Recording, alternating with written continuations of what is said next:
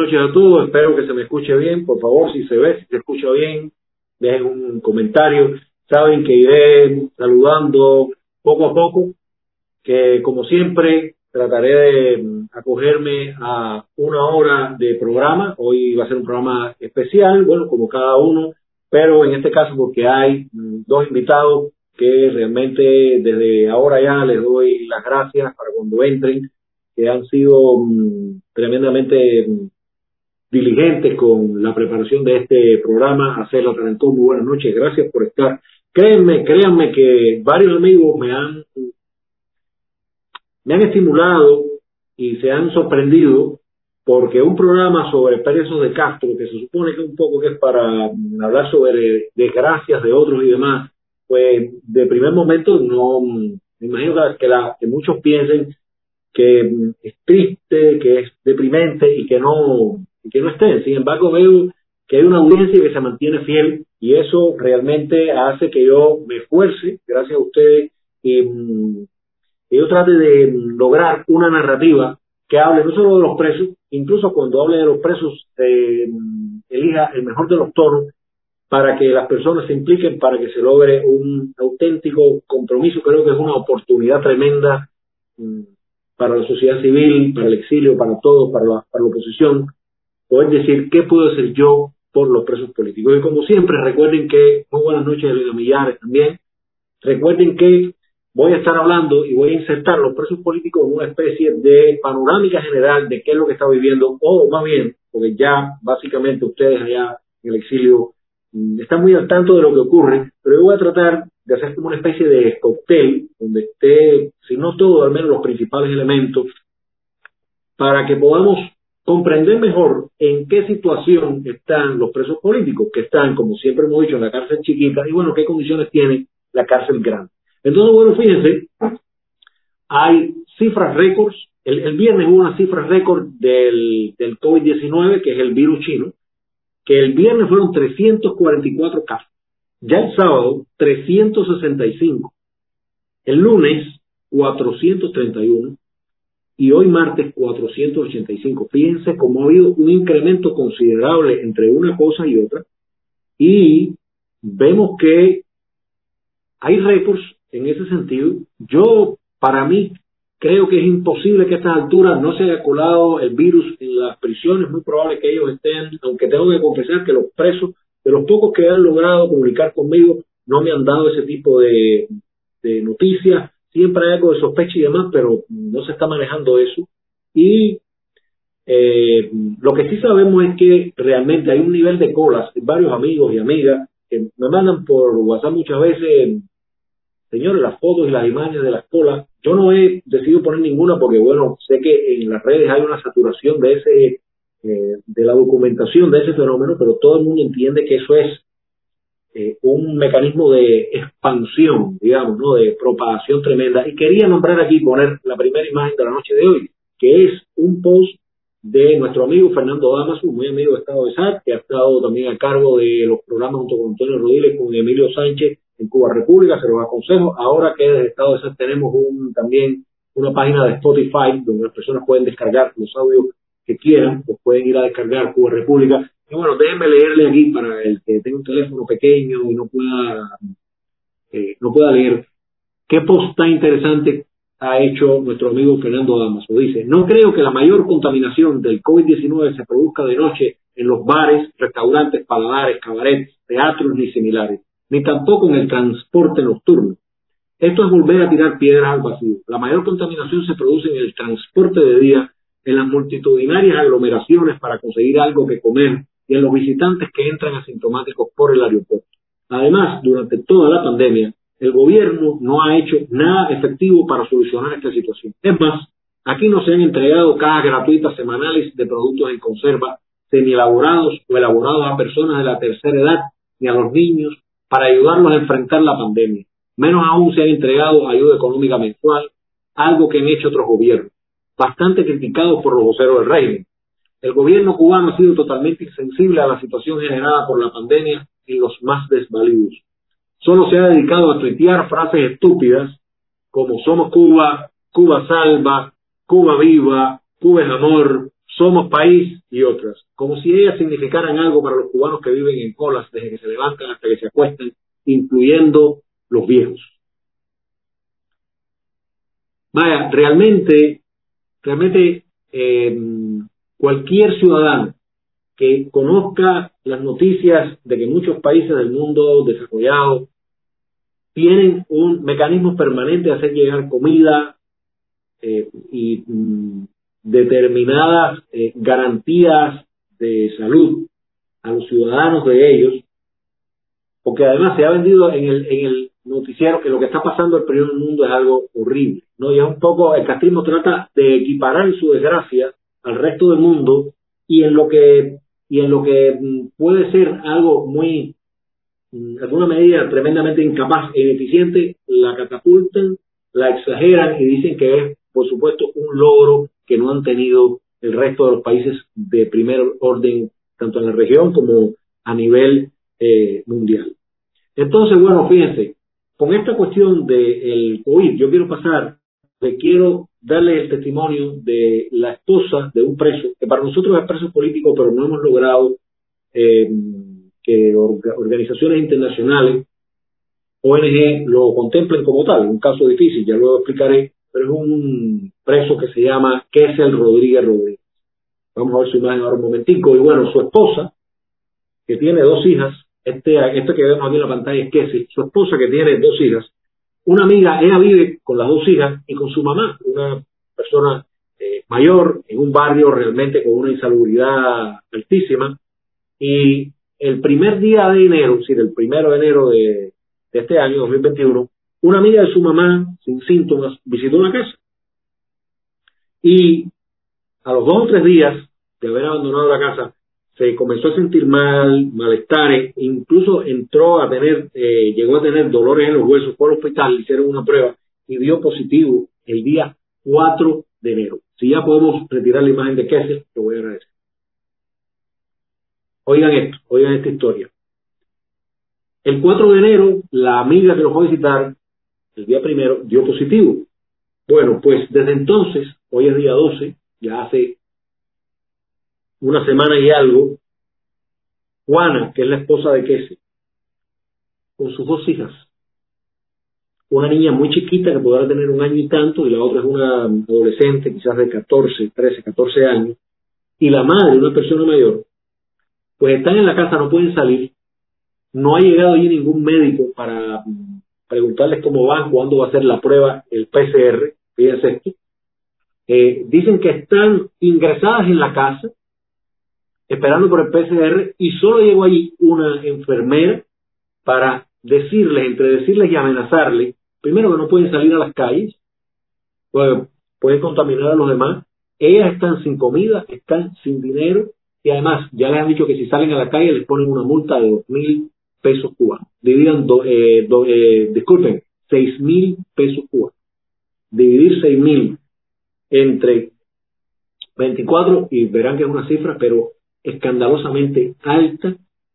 Y bueno, ya sabemos que el castrismo se ha, desentonado siempre, se ha caracterizado siempre por un castigo ejemplarizante, que es imposible que el individuo muchas veces pueda eh, rebasarlo y sencillamente tiene esa intención. Decirle somos, eh, tengo la palabra en inglés y no en, bueno, somos crueles, absolutamente crueles, somos implacables, todo el mundo tiene que portarse absolutamente bien. Ya estábamos, habíamos visto en el programa de Cambio Bola un fragmento que había elegido Gorky el sábado pasado, donde el cubano cuando lo, le, preguntan en la calle con las cámaras de la, del noticiero nacional de televisión castrista, él mismo se autoculpa, dice que todo aquí se debe a que la población se porta mal. Y bueno, imagínense ustedes eh, con esos tiros. Y bueno, por supuesto, la hija mayor ya lleva una semana y tanto sin ir a la escuela.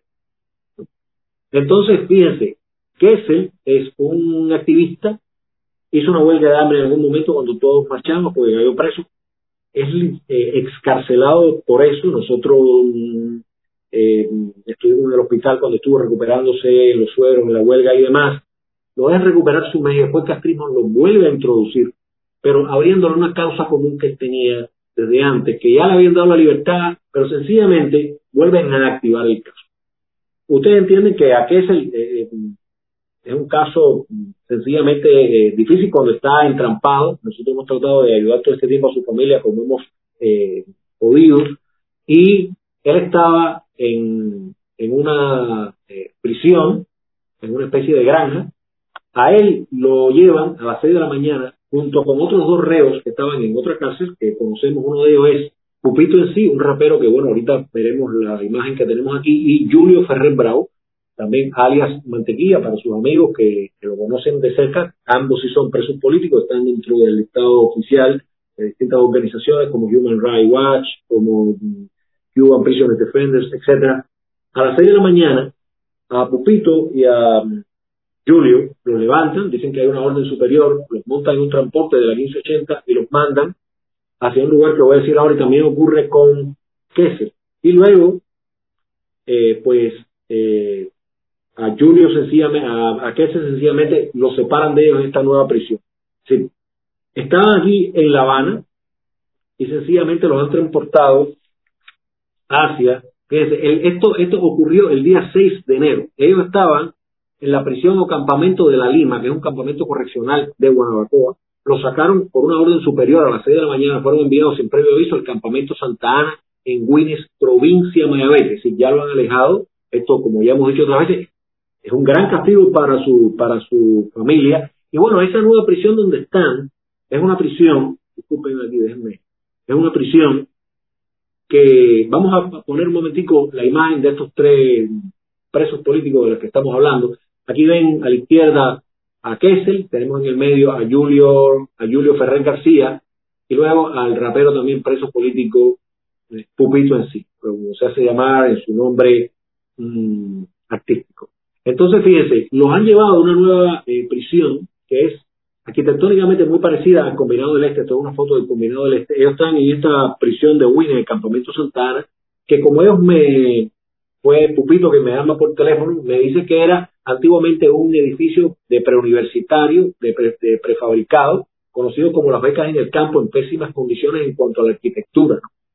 Entonces, eh, se puede imaginar que además una de las cosas que me pidió Pupito era si yo podía ver cómo recargamos sus tarjetas propias, unas tarjetas que usan aquí, que son por supuesto del monopolio gastrista Texas, aquí tengo estos dos ejemplares que son eh, lo que le llaman aquí las tarjetas propias, una de 10 pesos cubanos, otra de 5. ¿Y qué es lo que ocurre? Mientras más alejado usted está de su familiar, pues las llamadas cuestan más. Entonces ahora una misma tarjeta, pues sencillamente dura menos en el tiempo. Y esto, eh, yo un poco traje este ejemplo para que entendieran cómo la tortura real de que lleven al preso, además sin previo aviso, incumpliendo las leyes de eh, las 120 reglas Mandela que la tiranía cubana firmó junto a la ONU en el 2015, el 17 de, diciembre, que además cuando hay un traslado, usted tiene que ser avisado. Te tienen que decir por qué, te tienen que notificar y además te tienen que permitir avisarle a tu familia. Bueno, pues Pupito, que fue quien pudo llamarme, ya me llama desde este otro nuevo lugar, ¿no? Entonces, eh, imagínense este pésimo panorama que sencillamente va cayendo despacio, o no tan despacio, pero inexorablemente. Y bueno, inevitablemente también ocurre que hay represión en la calle. Vimos el caso de la represión de Juana, la esposa de Queses, pero tenemos un activista que se llama Yeusando Ochoa Leiva. Yo quiero eh, primero poner la imagen. Él estaba en la calle, en la esquina de su casa, con dos bombillos en la mano que habían seguido para poner en su casa. Un patrullero lo ve, de base arriba, aquí tenemos a Yeusando Ochoa Leiva. El, después voy a decir, él es un activista por el que hicimos campaña también de SAR. Luego voy a poner algunos carteles de los que hicimos eh, para darle visibilidad a su caso y demás. Pero bueno, Yeusandor, en la, en la esquina de la casa, el patrullero le va arriba, le pide el carnet. No tiene el carnet, está claro, estoy a media cuadra. Y sencillamente lo montan con, su, con los dos bombillos, se los quitan en sus cajas, bombillos nuevos, el boro, lo lleva a la unidad policial de la Oncena, está en San Miguel del Padrón. Yo he estado ya creo que tres veces arrestado arbitrariamente en esa unidad. Es evidente que la han remodelado un poco. Y bueno, finalmente, como ustedes ven ahí, usando termina con una multa de dos mil pesos cubanos. Estamos hablando casi 50 dólares que nadie tiene hoy aquí. Eh, por supuesto, usando dice, no la voy a pagar, Claudio, porque yo no tengo dinero para esto, pero además es otra injusticia. Sabemos que además, cuando no pagas una multa, eres un activista de derechos humanos, eres un opositor, después van a ir sobre ti por impago de multas y también todo el tiempo tienes pendiente eh, en ciernes una próxima prisión horrible, ¿no? Eh, y esto le pasó a usando el 5 de enero, eh, de enero a las nueve y, tanto eh, de la de la mañana, ¿no? Yo déme rápido aquí un poco decirles que Sandor ya estuvo preso una vez, cae preso en el 2016 y sale en el 17, estuvo no no llegó al año esa primera vez y fíjense, el delito es por desorden público y resistencia. Y, y, por, y bueno, lo que hizo fue una protesta pacífica en las calles de su comunidad para que la gente no pagara la supermulta que le estaban poniendo a los a los cuentapropistas en ese momento. ¿no? Y la segunda vez que queda preso estuvo del 8 de diciembre de 2019 hasta el 1 de julio de 2020. También por el mismo delito, una protesta eh, pacífica.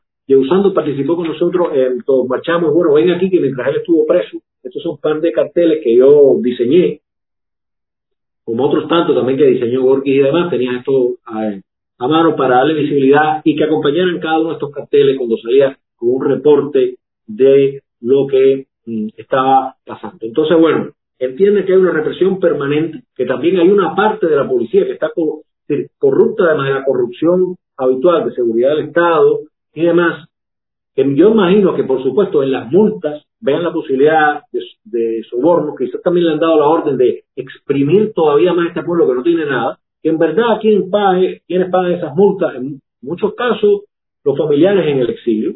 Creo que el exilio está siendo extorsionado de manera indirecta desde acá. Vamos a hablar de eso eh, al, al final. Y bueno, dentro de este, dentro de esta parte que tiene que ver con la, con la realidad, vamos a llamarle quizás más burda del cubano a pie, vamos a ver también la cuestión geopolítica, porque, por supuesto, finalmente, como prometió Mike Pompeo, el secretario de Estado de los Estados Unidos de América, eh, pues ya incluyeron a Cuba, fíjense, ha, salido en varios medios, ¿no? En Cuba, en todos los medios cubanos, yo también lo compartí de The Epoch Times, un medio en español que se recomienda a muchos cubanos, salió Martín Noticias, por, por supuesto, y bueno, eh, vuelven a designar a Cuba como Estado patrocinador del terrorismo, el régimen cubano ha alimentado, alojado, disculpen, y brindado atención médica a asesinos, fabricantes de bombas y secuestradores.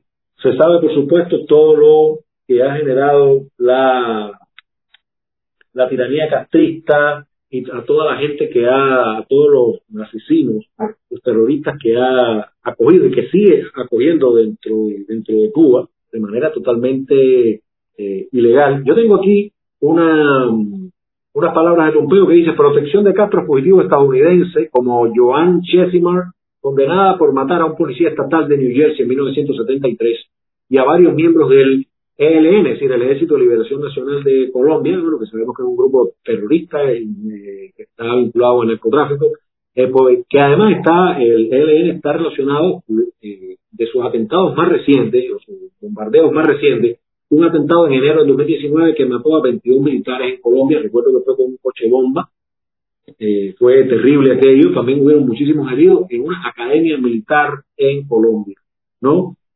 Y bueno, recordemos que eh, el presidente Trump también hace unos días había puesto también sanciones al Banco Financiero Internacional, que al final es un banco que presta todo tipo de servicios y prestaciones, de la redundancia, a la tiranía, sobre todo a su grupo de administración empresarial, que que sabemos que es el emporio militar del castrismo. Y bueno, fíjense, cuando ocurre esto, que se da la noticia ayer lunes, yo me di cuenta que sencillamente, eh, digamos, en la, en la, en la noticia de, que salió en, Cubanet relacionada, había varias personalidades del campo de la política que le fueron, mm, que fueron entrevistadas que qué creían de la inclusión nuevamente en la lista de países patrocinadores de terrorismo del, del castrismo.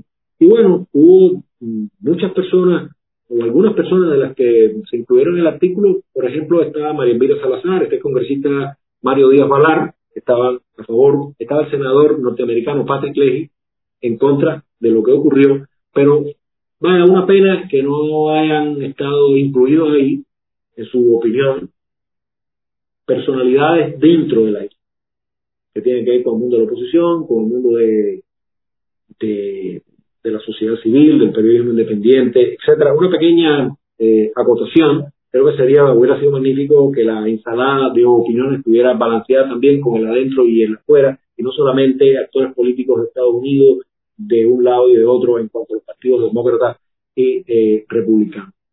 También en el campo de lo que está ocurriendo, lo político relacionado con Cuba y Estados Unidos también, bueno, eh, primero vamos a ver la respuesta que da el MINREX ¿no? Eh, a través de Bruno Rodríguez eh, Parrilla, vemos aquí que dice, MINREX calificó la inclusión de Cuba en la lista de estados patrocinadores de terrorismo como un acto soberbio de un gobierno desprestigiado, deshonesto y en bancarrota moral. Y bueno, fíjense, Trump quiere imponer obstáculos adicionales a las relaciones con Biden. El MINREX calificó la inclusión de Cuba en la lista de estados patrocinadores de terrorismo como un acto soberbio y eso lo repetí. Pero fíjense, obstáculos con Biden es evidente que salir Biden, como todo parece indicar, al menos en, las noticias oficiales, más oficiales y oficiales, yo sé que también eh, hay personas que creen que todavía Trump puede hacer alguna maniobra de último momento, que hay muchas informaciones que van a salir a la luz, etcétera. Eh, no va a ser el tema de hoy, por, por, por supuesto, pero es evidente que el régimen reza, reza para que sea Biden quien salga y no eh, Trump por supuesto.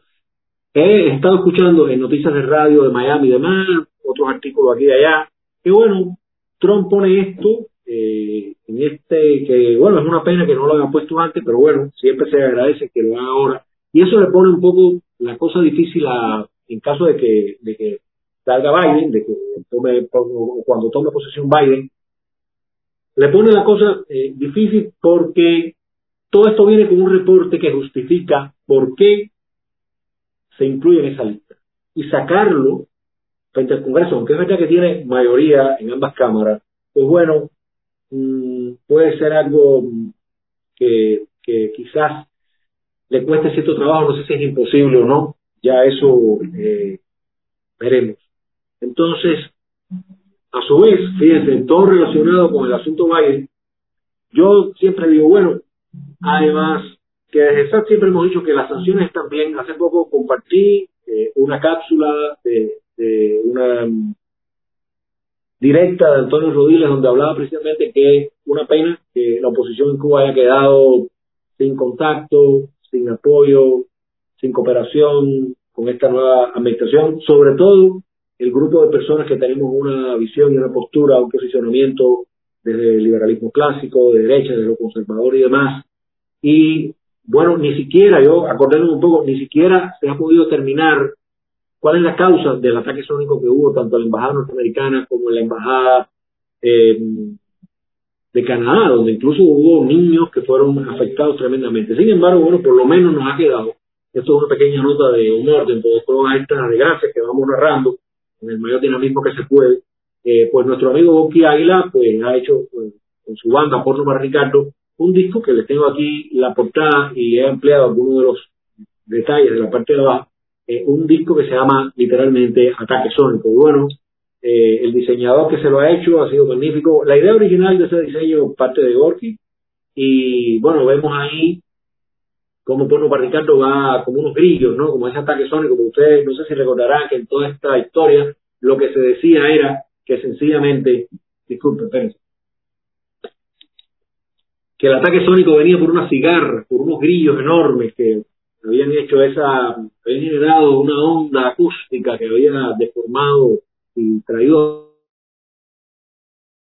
a, los afectados de cuerpo diplomático y sus familiares, ¿no? Y entonces, bueno, ahí están eh, los integrantes de la banda arriba de ese edificio que tenemos ahí frente a la Plaza de, la Revolución, se lo están carcomiendo y abajo están como huyendo de todo eso, pues Raúl con su hija María Castro, tenemos también a eh, un personaje híbrido con dos cabezas que es Alejandro Castro Espín, el hijo de, Raúl, con Díaz Canel, y bueno, atrás está con embarrado de sangre Ramiro Valdés, un magnífico, magnífico diseño, ojalá ese disco de Gorky, que además, bueno, por suerte, eh, y me siento muy orgulloso de eso, tiene de, los, de los distintos temas que tiene, hay tres que ya se le han hecho videoclip, yo he sido el, el, realizador junto con él mismo, realmente con, eh, con poquísimos recursos, pero bueno, ahí vamos en estos días, ojalá que él lo ponga de nuevo quizás, y bueno, eh, la otra noticia de carácter que está relacionada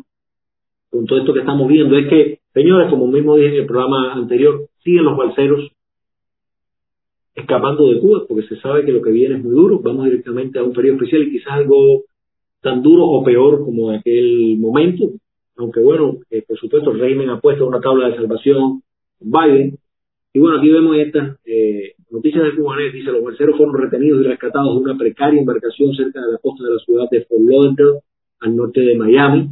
Cuando abrí la noticia, por supuesto, ya están en, los van a devolver, una pena, y bueno, por un lado, los balseros saliendo de Cuba hacia el norte o hacia cualquier otro lugar. Y por otro lado también está la idea, o ya se está preparando la compañía de crucero Carnival, con su director que se llama Arnold Donald, que eh, es una empresa estadounidense que dijo que su compañía está preparada para reiniciar sus rutas a la isla.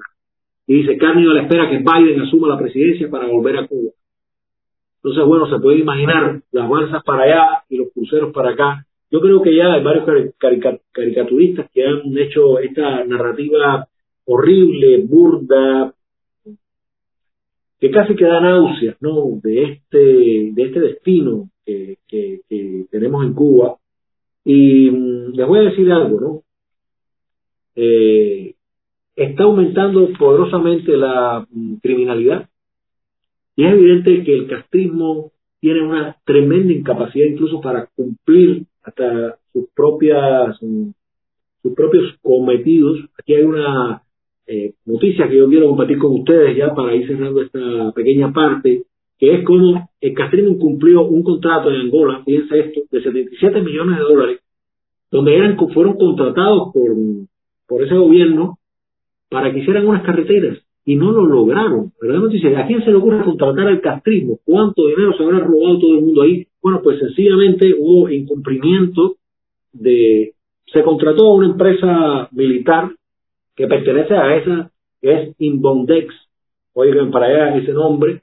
Eh, el incumplimiento del contrato, le, cerraron la, la, cuenta el 10 de diciembre del, del, del 2020. Recuerden que los rusos también dijeron, oye, no hay más dinero para ustedes, no nos vamos a seguir metiendo en la modernización de las cuestiones ferroviarias.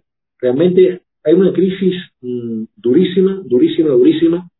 Y eh, también lo que ha ocurrido es que con el aumento del COVID, la tiranía ha vuelto a cerrar el número de vuelos, cada vez son menos. ¿Y qué es lo que ocurre? Que se han visto tremendamente afectados las empresas estas de paquetería y de envío, tanto de algunos productos como de, como de medicinas. Yo tengo aquí una captura de pantalla también que hice para ustedes, como ven aquí, eh, que bueno, ya ven que los precios de los envíos de alimentos de medicina en Cuba no solo se han encarecido, sino que el servicio se ha paralizado completamente en las últimas semanas y las restricciones, y bueno, por supuesto, la culpa de quién es, bueno, el régimen pone las restricciones a, los vuelos y por supuesto que todo eso entra, como entraban antes también con las con las mulas, pues entraba todo esto y ahora sencillamente vuelve a dar un gran eh, frenazo mm, a todo esto, ¿no? Y por, por supuesto, al haber ese, mm, eh, al haber ese, disculpen que están dando unos mensajes, al haber toda esta mm, menos tráfico de mercancías en general, pues los precios se disparan porque la demanda sencillamente eh, se eleva. Entonces, fíjense, nuevamente los cubanos y el exilio está siente peligro por sus rehenes aquí adentro. Creo que es evidente que el Castrismo incluso diseña su ineficiencia para que ese exilio, mucha gente incluso y parte de, de la política y los lobbies que tienen que ver o están orientados hacia Biden, el levantamiento de la posibilidad de levantamiento del embargo y demás, pues él está generando esa narrativa, esa, ese teatro de la, de la víctima, que, es verdad que aquí hay una situación casi que ahorita que de guerra, de emergencia, como, como ocurre eh, en, en, en Venezuela, el castrismo, por supuesto, en su propaganda va a volver a repetir el bloqueo criminal, es inhumano, y mmm, nada, sencillamente el lobo nuevamente que se viste de, oveja, y nuevamente el exilio está chantajeado, está extorsionado, está prisionero también, ¿verdad? Entonces, ya saliendo de lo que va. Entonces, bueno, volviendo a los presos, eh, con este escenario, señores, se impone que busquemos maneras alternativas de ver cómo lograrle hacerle llegar a los familiares dinero, recursos, medicinas, etcétera. Y creo que es importante la visibilidad que se le pueda dar. Y yo he estado viendo en las redes, y es una pena que no se me haya ocurrido antes, que hay unas personas en Miami que todos los domingos están yendo a visibilizar y a protestar públicamente por la situación de los presos políticos dentro de Cuba. Tengo hoy de invitados a dos mm, amigos virtuales. Veremos que si algún día podremos ser además eh, amigos de la vida, disculpen, real. Son Ramiro Collazo y Leti Leti. Ellos se hacen llamar con otro grupo de amigos. Vamos a estar hablando de eso en la próxima media hora. Ellos se hacen llamar los incómodos del Versalles. Y bueno, cuando ellos entren, yo quisiera hacerle preguntas a ustedes también, por favor, todo lo que quieran indagar, déjenlo aquí en los comentarios, uno desde cuándo están yendo, eh, quiero incluso junto con ellos ver qué ideas podemos ir desarrollando entre todos para aumentar la visibilidad y sostener la máxima ayuda posible con los presos de Castro. ¿Qué problemáticas han tenido allí? Porque ya lo que estuvimos hablando previo a la realización de este programa, pues ya con la gran polarización que hay en Estados Unidos con el tema electoral hoy, pues ya empiezan a ver eh, las primeras duras tiranteses, diría yo, y eh, antes de pasar con Ramiro, yo quisiera primero recordar una de las palabras que en el programa anterior eh, habíamos planteado, pero esta vez hice una diapositiva para ponérsela a ustedes, que además lo pondré en mi, en mi muro de Facebook también, y es precisamente una de las cosas que dijo el párroco católico Alberto Reyes de Camagüey, en una de las de las encíclicas que, que dio, no sé si se llama la encíclica o, o milía, que dice la seguridad, y, y, era para hablar sobre la impunidad, y decía, la seguridad del Estado detiene o confina arbitrariamente a personas y no pasa nada.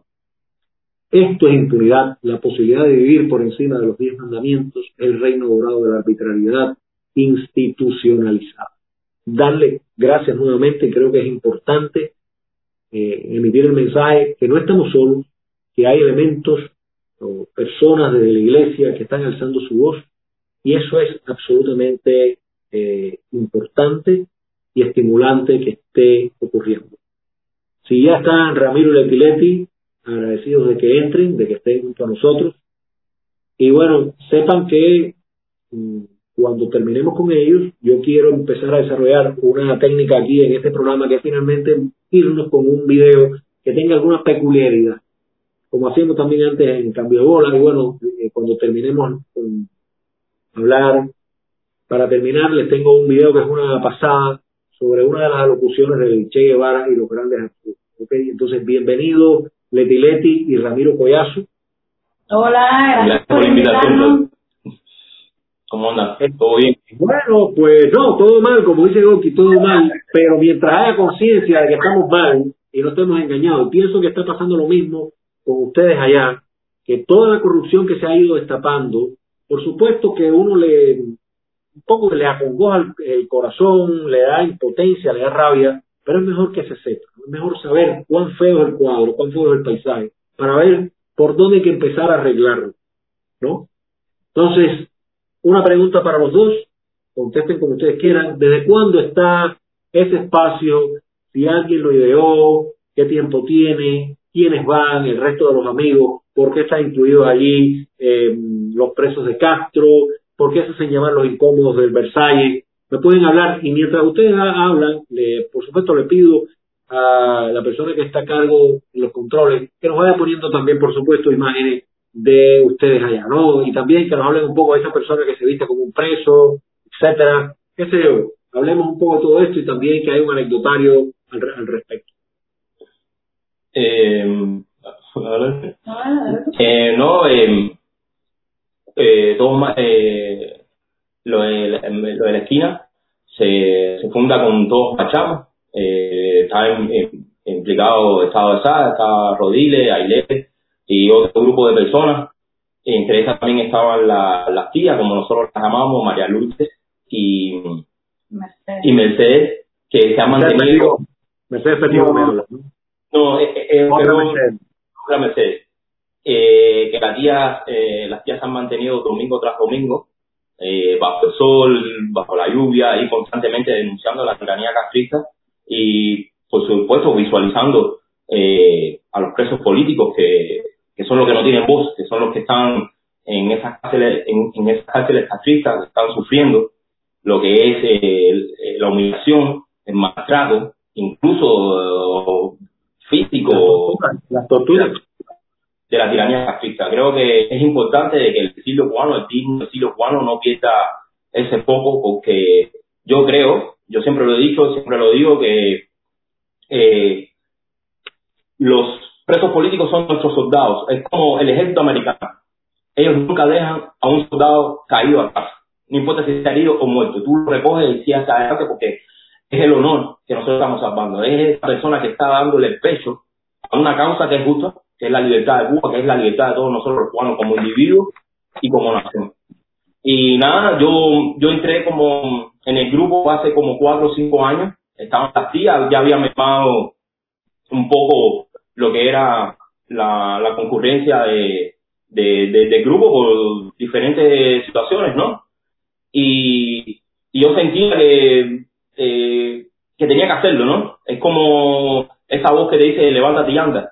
Esa voz de Dios que te dice, levántate y anda. Un día me desperté y dije, no, esto lo, este, este es mi, mi lucha, ¿no? Y la hemos llevado todo el tiempo, todo el tiempo ahí denunciando a la tiranía y vamos a seguir. Y lo más importante, la libertad. Creo que la libertad es fundamental y hay que ser responsable con ella.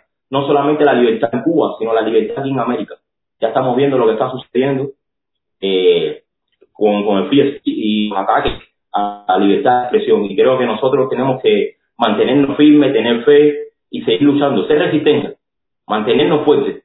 No creo que la frustración y la decepción no puede calar en nosotros, porque si hace eso perdemos. Y el exilio no se puede perder porque si perdemos el exilio también vamos a perder dentro de Cuba. Porque entonces la dictadura, la tiranía va a tener todas las armas para poder abajar a los luchadores, a los opositores cubanos. Creo que tenemos que seguir empujando, empujando, empujando. Eh, bueno, aportando un poquito a lo que dijo Ramiro, definitivamente yo creo que... Leti, Leti, espérate, tú me hacer una preguntita especial para que tú contestes esta otra parte. Dime. Bueno, mira, yo he visto que ustedes no solo, y esto es un poco para entrar más en el terreno personal eh, y mezclarlo con lo que ocurre, ustedes han tenido una labor excelente porque no solo van al Versalles como los incómodos, para hacer lo que van, van a ir explicando y ya una parte introductoria hizo Ramiro, sino que eh, yo primero quiero, un segundito, yo primero quiero que de los controles nos pongan un pequeño videito, un fragmentico muy pequeño que yo utilicé de Ramiro, porque Ramiro también allí hace como unos live, hace unas directas, y habla de varias cosas. Vamos a poner un momentito ese fragmento para que me sirva para preguntarte una cosa, Leti, después de... hay presos políticos que se imponen al pecho ahí duro. Miren a Silverio Portal, miren cómo esas personas han hecho un hombre grande y fuerte. Que lo han tratado de, realmente asesinar. Mira lo que hicieron con Xiomara Cruz Miranda, que la intentaron asesinar, le fueron con todo. Xiomara Cruz Miranda está viva porque Dios es grande y porque ella tiene un espíritu de hierro. Porque quiere la libertad de Cuba y porque ama, ama lo que hace. Fíjate, eh, primero, felicitarlos por un lado porque había mucha gente, o hay mucha gente que todavía dice el exilio, que ya por cuestiones biológicas van retiradas, y que no hay una fuerza suplente que coja la antorcha y siga, ¿no? Y evidentemente aquí, en lo que ustedes están haciendo en esa actividad, hay una semilla que ya va dando frutos, ¿no? Y también, no solo ir a la calle, yo, gracias a que tú nombraste a eh, Xiomara de las Mercedes Cruz Miranda, cuando llegó allá, pues nosotros sabemos estado el tremendo apoyo que ustedes han dado, que han ido a su casa, que han dado dinero, que han, eh, los han acompañado a las tiendas, han servido de, eh, de muchas cosas desde cuenta no sé, lo mismo una cuenta de banco, lo, que hay que hacer, cómo ir al supermercado, cómo desarrollarse cómo aprender toda esa nueva estructura de vida de ese lugar a donde vamos, de la que Xiomara y su hija, pues por supuesto estaban completamente ausentes, y que ustedes han sido una especie de, de lazarillo de Tormes en ese sentido. Entonces, primero, gracias por lo que han hecho por ellos, gracias por nombrarlo, y sé que además, sé que además ustedes mezclan la causa de Cuba, la causa de los presos políticos con el asunto de Trump. Entonces, en eso estamos muy en sintonía. Entonces, Leslie, cuéntame. Sí, definitivamente, siempre, siempre tenemos, como ya tú dices, nosotros somos eh, el exilio nuevo, vamos a decir, un exilio que ya tiene una parte muy americana en nosotros y, y por supuesto nosotros nos, nos eh, representamos mucho y, nos vemos mucho eh, y apoyamos desde un principio al presidente Trump y por supuesto que hemos visto también que las medidas de Trump, incluso consideramos que yo creo que la administración Trump es una de las que más ha debilitado la dictadura y lo mezclamos porque creo que está muy, muy, muy conectado. En nosotros que somos cubanoamericanos, en, en, la administración Trump que ha dado bastante duro la dictadura, en los presos que necesitan el apoyo no solamente de nosotros como cubanos, sino también de, de la administración de este país que que siempre ha tenido mucha influencia eh, positiva y negativa, por supuesto. Allá eh, nosotros consideramos que la de Trump ha sido bastante, bastante eh, fuerte contra ese régimen y, y por eso mezclamos estas dos cosas y eh, apoyamos a Trump desde, desde un principio y por eso mezclamos la, la esquina eh, en lo que te, lo que representa no solamente eh, a Cuba, sino también aquí en Estados Unidos y lo que nos representa a nosotros que somos parte de, estos dos mundos, de estos dos países, de estas dos situaciones, que ahora nos hemos encontrado desafortunadamente entre dos fuegos, el de aquí y el de allá, porque nos consideramos así, pero, pero ahí estamos. Bueno, eh, quiero, quiero que me cuenten un poquito, primero sobre esos, esos últimos encontronazos que ya me habían adelantado algo que han tenido, con fuerzas pro Biden, con gente que está de alguna manera eh, a favor de esa. Primero, hay gente que no es exactamente, podemos decir que puedan ser netamente o conscientemente globalistas, de izquierda, pero son anti-Trump, ¿no? Entonces, no importa, le dan a otra parte algo, algo que juegue en contra tremendamente. Y hay quien, bueno, pues sí tiene una naturaleza socialista, en mayor o menor medida consciente, ¿no?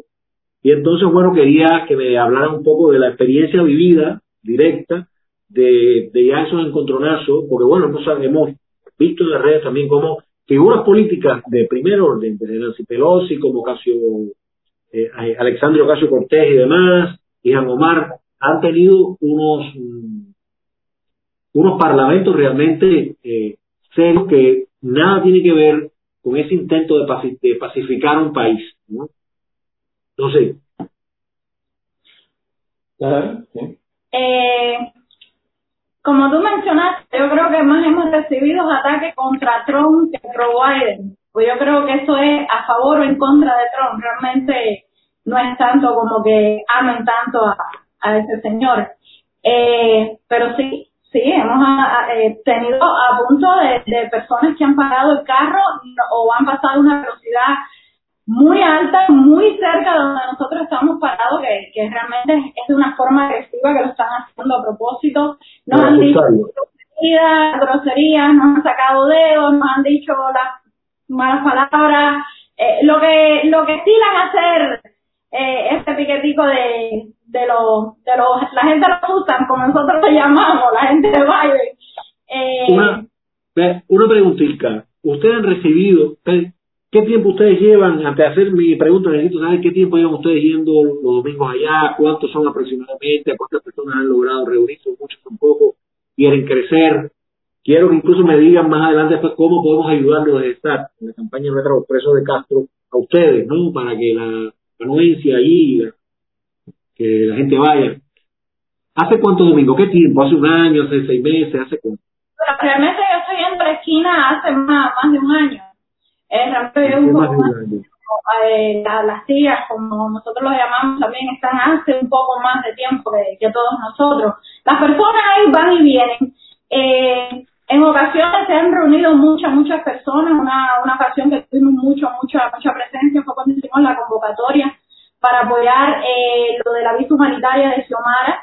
Muchas personas se presentaron. También fueron cuando José Daniel estaba también preso, eh, se presentaron muchas personas. Cada vez que hay un, un suceso así un poco grande, siempre tenemos más personas.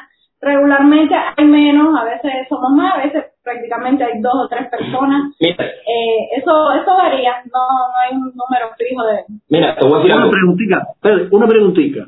Tú dime lo que tú quieras, pero incluyeme esta, la, la respuesta. Eh, ¿Ustedes han tenido, los han contactado algún congresista, algún senador cubanoamericano? A lo mejor que les diga en qué los puedo apoyar. ¿Ustedes han tratado de contactarlos o algo así? Con, con lo de Xiomara, sí, personalmente yo me contacté con la oficina de, de Díaz Valar. Eh, respondieron bastante, bastante bien. Tuvimos una buena comunicación y creo que en este caso específico de Xiomara eh, apoyaron, apoyaron y eh, pero realmente en general no lo hacen. Mira, En general no lo hacen. eh, eh, el punto es, es una cuestión. Eh, hay muchas personas que no que, que, que te dicen, eso mismo han pasado y te dicen, eh, póngase a trabajar sin saber de que todos trabajamos. Eh, o te dicen, no, desde Miami es muy fácil gritar. No, no es tan fácil gritar. ¿Tú sabes por qué? Porque en primera nosotros podíamos coger el domingo para descansar o para hacer lo que nos dé la gana. Y lo dedicamos totalmente a los presos políticos, a la denuncia, a esta tiranía que sigue oprimiendo al pueblo de Cuba. ¿Me entiendes? Entonces estamos en una batalla de que realmente lo que quieren es destruir el exilio. Este ataque va a ser, eh, tiene que el, el- la comunidad cubana, el exilio cubano tiene que darse cuenta, Biden está, se, se impone esta administración, que yo siempre lo pongo, si tú ves, por eso bloqueado en Facebook, pero yo siempre ponía como una quote, una, una frase, eh, la administración Obama-Biden ha sido la más corrupta de los Estados Unidos de América. Esta administración le va a dar tanto poder a la dictadura que lo primero que van a atacar es a la comunidad cubana, porque nosotros somos la piedra en el zapato en contra de todas las ideas atolondradas de la izquierda y del comunismo. Y eso tenemos que tenerlo claro. Tenemos que saber que una comunidad que vota o que votó el 85% por el presidente de los Estados Unidos va a ser atacada. Y tenemos que ser conscientes de ello, hay que Ya ser lo- realistas. Ya lo está haciendo. Ya lo está haciendo. Nosotros Ya lo está haciendo, pero, pero Ramiro, ustedes son más de 75 millones, ¿eh? Si se organizan bien, cuidado. Cuidado. Definitivamente. No están solos para nada. Que no nos podemos dejar amedrentar por el ladrido de los otros. Eh, Somos, somos somos muchos, somos muchos definitivamente que, que no podemos Mira, estar. yo, yo, Ramiro y, y Leti, yo he estado pensando y decía, bueno, eh, los cubanos del exilio siguen extorsionados a través de sus rehenes por la tiranía. Y los rehenes son los que además lo sufren más fuertemente, porque lo sufren en carne propia, ¿no? Y creo, creo que hemos tenido una contradicción. Muchos de los senadores y congresistas que suponía que estuvieran dando la batalla por Trump, que además se dieron beneficiados de Trump, pues sencillamente eh, ni han sido cálidos para nada en el tema Cuba, pedir no solo lo de las sanciones, sino apoyo a los presos políticos, apoyo a la oposición interna y demás.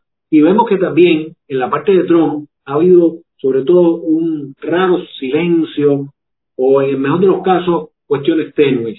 Ya no todo lo aguerrido que se supone que sea ser la contraparte de lo que propone Biden, ya de ese globalismo. Y creo que creo que eh, la comunidad cubana debe aprender a que a los representantes en el futuro que se elijan que tengan que ser de alguna manera, como se dice, de línea dura.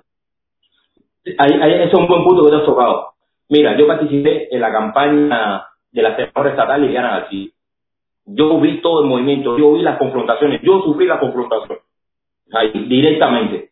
Y te digo específicamente, la comunidad aquí mismo en el sur de la Florida se enfocó nada más en el presidente, en votar por el presidente de los Estados Unidos. Tú no cambias algo, tú no transformas algo si tú no vas a la base. No podemos tener una un senador estatal, no podemos tener una alcaldesa, no podemos tener un concejal que no nos represente. Yo mismo en el distrito nosotros, en el 112, de, creo que es el 112 o el 110, en, en, en, en, cuando yo cogí mi boleta, los dos representantes que yo tenía era una demócrata y un no paria que, que, no, que no tiene partido como tal. Y tú dices, ¿cómo puede ser que un 85 personas aquí en Jalía voten republicano y que no tenga un representante? Entonces, ¿cómo hacemos el cambio? ¿Cómo tú combates después? ¿O cómo tú no, espérate, espérate. Y la otra, incluso, vamos a suponer que hubiera, que hubiera tenido la opción de un representante republicano, ¿es de lo que tú quieres? Esa es la cuestión también. también. También hubo algo que, que es lamentable, pero todos los representantes republicanos que tuvimos en el momento de campaña eh, hablaron, su discurso era el apoyo al, a nuestro presidente Trump eh, y todo era Trump y todo era que ellos iban a apoyar absolutamente todo y eso era un bloque cerrado y ese era su discurso. Eh, so, ¿Por qué uno va a decir que no si ellos están diciendo que sí? Ahora, la actitud que han tenido ahora que están elegidos, que ya están en su puesto seguro, ha sido totalmente contraria. Totalmente contraria. Yo siempre digo que a lo, que dije que la administración Trump había sido bastante fuerte con la dictadura, incluso podía llegar a un punto, vamos a decir, de que sucediera algo fuerte. Se terminara eso, se le va a terminar también el discurso que por muchos años ellos se han enganchado para ser elegidos. Porque por mucho tiempo la situación de Cuba le ha dado muchos votos a esas personas. Al final de la jornada, cuando ya la, la, realidad llega, no hacen nada porque a lo mejor si, si ese tema termina, a lo mejor cambian muchas cosas. Eh, Mira, lo que... Lo que... muchos votos porque realmente una de las cosas que más nos engrandan a ellos es que todavía mucha gente del exilio tiene esperanza de que ellos realmente van a hacer algo en contra de esa, esa dictadura más que lo que han hecho hasta ahora, que es hablar. Y yo creo que con esta muestra de no apoya al presidente porque realmente no lo han apoyado o se han quedado un poco neutrales, eh, han demostrado que todo el discurso anterior es tan, tan ficticio como, como ellos, ¿me entiendes? Mira, te voy a decir algo, ahora, ahora mismo hay que ser radical y hay una corriente en el Partido Republicano que es renovarlo completamente. Hay que ser, hay que tener una actitud de proactivo, no esperar a que nos den por una medida, pues por una mejilla, por la otra mejilla y después nos den la patada. No, es que ya que, Ya, ¿qué más? ¿Qué más? ¿Qué más van a demostrar ellos que no van a hacer nada? cuando más necesitamos que de verdad den el pecho por, por la comunidad que está 100% aclamando al presidente y ellos dan la espalda, ¿qué más vamos a esperar? Realmente yo, creo yo, yo me imagino que nosotros tres y otros tantos, crea, yo siempre le le he comentado a amigos, ¿no? Y decía, mira, de la tiranía yo sé ya lo que da. No, cuando la tiranía hace alguna de sus crueldades, es como que estamos acostumbrados y a mí, psíquicamente, espiritualmente, eso no me afecta. Pero cuando alguien de los tuyos, cuando alguien de, de quien tú esperas, no actúa como se supone que debería o como ha dicho que iba a actuar, pues ahí hay, por su, ahí es donde hay un sentimiento realmente que puede ser devastador y que también es la gran prueba de que, mm, o el gran ejercicio de levántate y anda, como ustedes mismos hacían ahorita. Ese levántate y anda viene no del golpe que te da el enemigo, sino ese, el que estaba en la fila, ¿no? Claro. Que no, que no actuó. Entonces, miren, ojalá vamos a irnos comunicando en, por, por interno, ojalá ustedes logren en algún momento, vamos a ver si podemos hacer una, que ustedes logren imprimir algunos carteles de lo que ha hecho Gorky, de los míos, de los presos, para que se informen allá en sus lugares. Ojalá que puedan imprimirse algunos mm, ficheres. Eh, yo desde ahora les propongo que de vez en cuando ustedes tengan un espacio aquí y que de alguna manera eh, seamos las dos cabezas eh, en el puente en, en, en relación a Cuba. No sé si quieran incluir alguna cosa más Eh, y bueno, créanme, créanme que eh, tenemos que trabajar y hablar por, por privado para diseñar, que, porque yo creo que hay muchísimas cosas que se pueden hacer por los presos de Castro. Y tenemos que lograr que se impliquen políticamente figuras importantes, no solo desde lo, desde lo político, también desde el arte, etcétera. Ahora mismo hay tres raperos presos, que son presos políticos. Didier Magro, Denis Solís y Pupito en sí. En el próximo programa voy a leer eh, la carta que él me ha mandado, me la mandaron ustedes por, por interno y también su hermana, la hermana de, de, de Pupito, no me dio tiempo, así que en el próximo programa una de las cosas que vamos a hacer es leer esa carta y repetirle a las personas que ayudar a alguien que está en desgracia, ayudar a alguien que literalmente sin temor a equivocarnos es quienes peores las están pasando, es una oportunidad magnífica para la persona que ayuda. Yo recuerdo que vi una vez una conferencia de una persona que sigue mucho en Estados Unidos, Wayne Dyer, y él decía que el golpe de eh, endorfina es un neurotransmisor, eh, se le dice que es como la droga de la felicidad o la hormona de la felicidad, es un neurotransmisor, es decir, una sustancia proteica de alto peso molecular.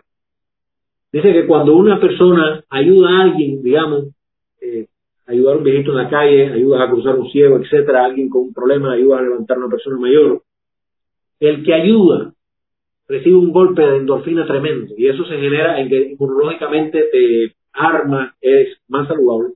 El que, la persona que recibe la ayuda, pues también inmediatamente como un bombillo que se prende, la, la luz se hace en ti y todas las personas que ven eso desde otro lugar dicen, mira, la humanidad no está perdida, él ayudó. Pues todo el mundo, todo el mundo sale ganando cuando una persona ayuda al caído, ¿verdad? Entonces, nada, eh, ¿quieren agregar algo? Sí, eh, claro un punto, de tú estabas hablando de, de hacer una conexión entre todos y, y, porque y trabajar en, en, conjunto. Y cuando uno, cuando yo he visto, cuando veo a los grupos que están trabajando, tenemos todos realmente puntos en común.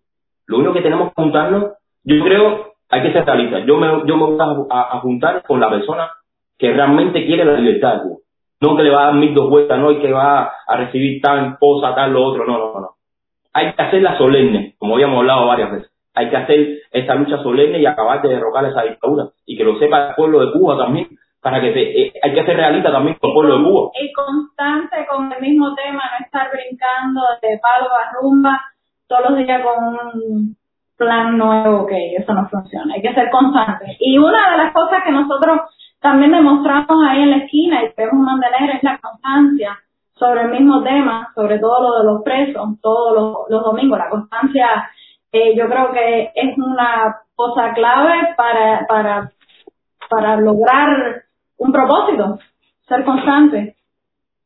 Sí, mira, Leti, mira, Leti, tú dijiste una cosa. El compromiso, muchas veces, para un científico que va a descubrir algo, tiene que ir todos los días por 20 años, a lo mejor, al mismo lugar, fracasar tantas veces, pero él no se dejó.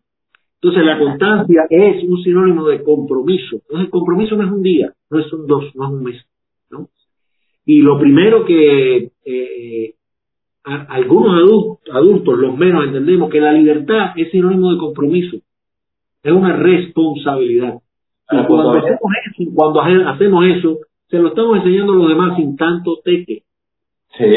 hacer acciones. Y fíjate, ustedes al final están hablando de algo eh, de lo que hemos hablado de distintas maneras en todos estos programas y que es muy claro también lo que ustedes están haciendo de manera real. No votes ni por demócratas ni por republicanos. Vota por la honestidad, vota por valores, vota por principios. ¿Ya? Y no te confundirás jamás. Y no te confundirás jamás. Cuando ustedes ayudan a Xiomara, eso es democracia. Eso es contrario al castrismo, al totalitarismo, y nada. ¿Ok? Entonces, eh, agradecidos, agradecidos por este encuentro. Tendremos otro, lo prometo, eso va a estar seguro. Y vamos a poner ahora, espero que lo disfruten conmigo, el video de, como, como le dice Antonio, Cheche Guevara. Dice Walfrido López por acá, acordado de los presos, como si estuvieras presos con ellos. y de los maltratados, puesto que también vosotros estáis en el cuerpo. Estáis en el cuerpo. Hebreos 13.3. Muchísimas gracias, Godfrío, por recordarnos ese salmo. Yo lo he puesto muchas veces junto con los carteles, las imágenes y los, y los, y los reportes. Hay otros tantos también que hay que volver a recordar. Y bueno, vamos al, al videíto catastrófico, astronómico, lo, eh, absurdo de Che Guevara. Muchísimas gracias. Después de este video, regreso yo un momentico para finalmente despedir y terminar el programa. Los quiero muchísimo, muchísimas gracias. Y el domingo voy a estar al tanto. Y fe, fe, nosotros vamos a ganar. Sí, sí, sí, sí, sí. Yo sé, yo sé, yo sé. Yo me resisto, hay algo dentro de mí. Y yo no soy un fanático, eh, y yo sé que todo apunta a que puede estar ahí, pero yo no sé por qué Ramiro, Leti y el resto de la gente que está acá. Yo, quizás infantilmente, espero un milagro, ¿no? No sé por qué. Espero un milagro. Nosotros también. Recordarle a todos los, los que están que por favor que nos ayuden con, que nos ayuden con compartir. Gracias Antonio por, por el comentario. Y bueno, vayamos a Gladys, muchísimas gracias. Eh, ahorita Elena Millares preguntaba a qué hora era el Versailles y Mercedes Peñón le contestó de 12 del día a 2 pm. Es así, ¿verdad? Exacto, es así. Magnífico. Bueno, pues cuando el técnico quiera llevarnos a, al absurdo video y ya después yo despido. Muchísimas gracias. Nos vemos, Ramiro y Leti. Encantado Bien. de tener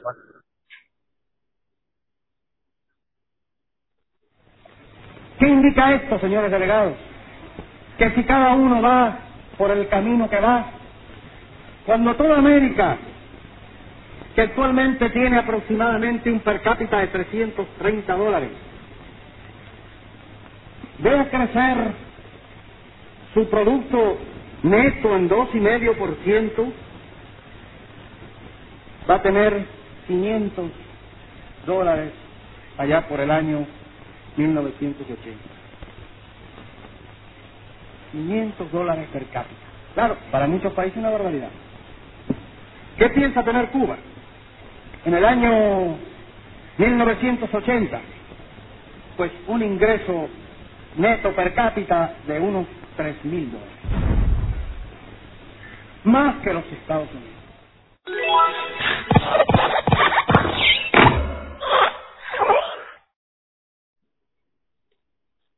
Señores, nada, como ven, un hiperabsurdo. Yo lo quería dejar para cambiar bola, pero créanme, la situación está tan dramática, tan drástica, tan horrible, que dije, mira, déjame coger este video ahora e incluirlo aquí.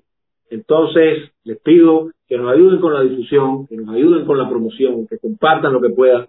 Eh, en cuanto ahora termine acá, pues voy al programa, contesto lo que no he contestado, sigo interactuando con las personas que participaron y nada, seguimos en la super saga que son estas cuestiones electorales en los Estados Unidos. Lilian García, muy buenas noches, hace la telecom nuevamente. Gracias a todos por estar aquí, por no abandonarnos y recuerden, lo más importante siempre es tratar de dejar ideas. ¿Cómo podemos mejorar la dura situación de los presos políticos? ¿Cómo darles visibilidad? ¿Cómo hacerles llegar medicamentos, dinero a los familiares, ropa, etcétera? Lo que sea. ¿Ok? Muchísimas gracias y hasta el próximo martes con otro programa sobre los presos de.